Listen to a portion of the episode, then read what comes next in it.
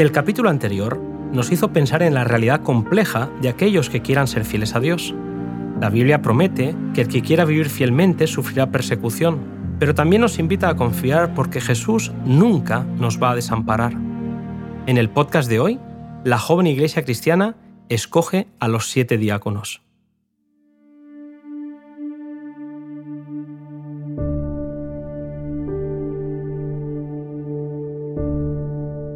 Con el crecimiento de la Iglesia, llegó el desafío de atender a gente de diversas clases sociales y distintas nacionalidades.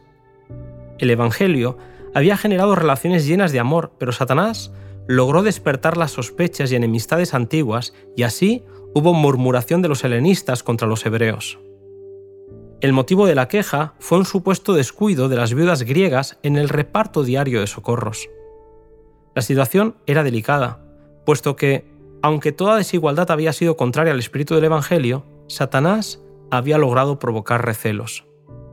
Lo que había sido una obra poderosa bajo la dirección del Espíritu Santo estaba al borde de una gran crisis. La Iglesia estaba ensanchándose de continuo, y este aumento de miembros acrecentaba las pesadas cargas de los que ocupaban puestos de responsabilidad. Se hacía evidente que era necesaria una distribución adicional de las responsabilidades que habían sido llevadas fielmente por unos pocos durante los primeros días de la Iglesia. Inspirados por el Espíritu Santo, los apóstoles reunieron a los fieles en asamblea y expusieron un plan para la mejor organización de todas las fuerzas vivas de la Iglesia. Mientras ellos seguirían ocupándose de la oración y de la predicación, siete hombres fueron escogidos en oración y por imposición de las manos se les encargó el oficio de diáconos.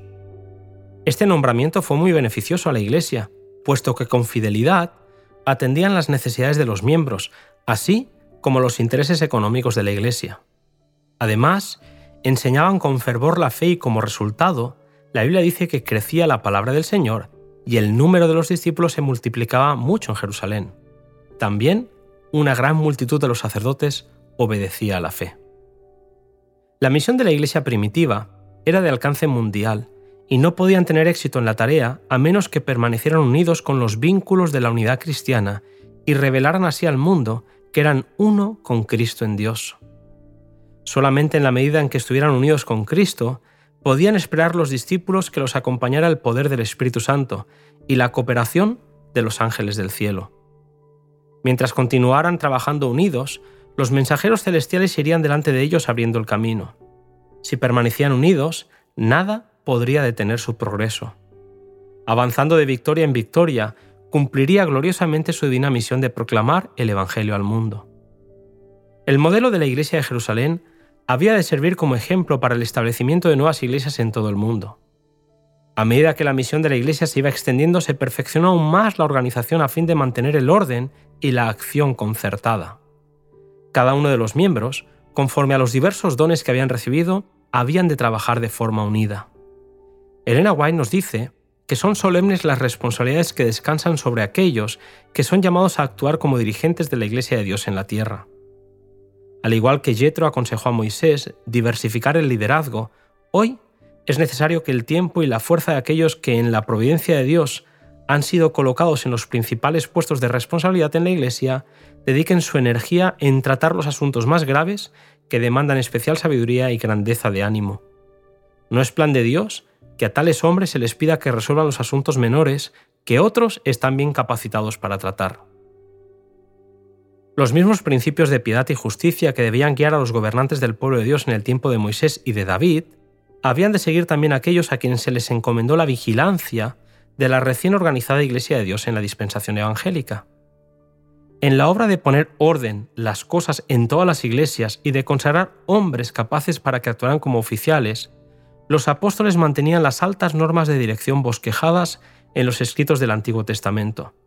Sostenían que aquel que es llamado a ocupar un puesto de gran responsabilidad en la Iglesia debe ser sin crimen, como dispensador de Dios, no soberbio, no iracundo, no amador del vino, no heridor, no codicioso de torpes ganancias, sino hospedador, amador de lo bueno, templado, justo, santo, continente, retenedor de la fiel palabra que es conforme a la doctrina, para que también pueda exhortar con sana doctrina y convencer a los que contradigan.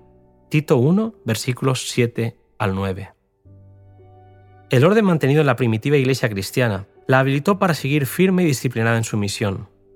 Aunque los grupos de fieles estaban esparcidos en un dilatado territorio, eran todos miembros de un solo cuerpo y actuaban de concierto y en mutua armonía.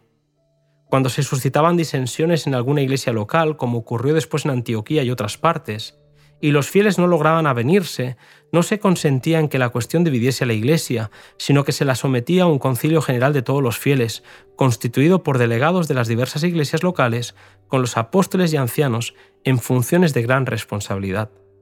Así, por la concertada acción de todos, se desbarataban los esfuerzos que Satanás hacía para atacar a las iglesias aisladas, y quedaban deshechos los planes de quebranto y destrucción que forjaba el enemigo.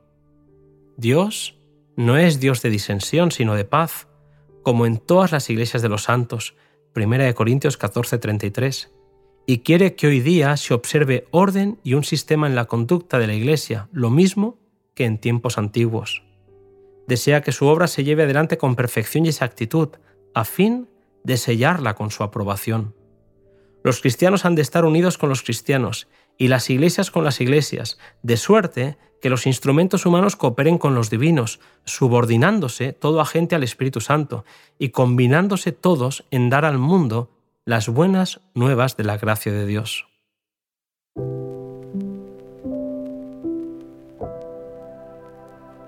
Damos gracias a Dios por lo que Él puede hacer en nosotros, por nosotros y con nosotros, a favor de la humanidad si tan solo nos ponemos en sus manos. Seguimos avanzando, querido amigo, en la lectura de Hechos de los Apóstoles. En el siguiente podcast hablaremos del primer mártir cristiano.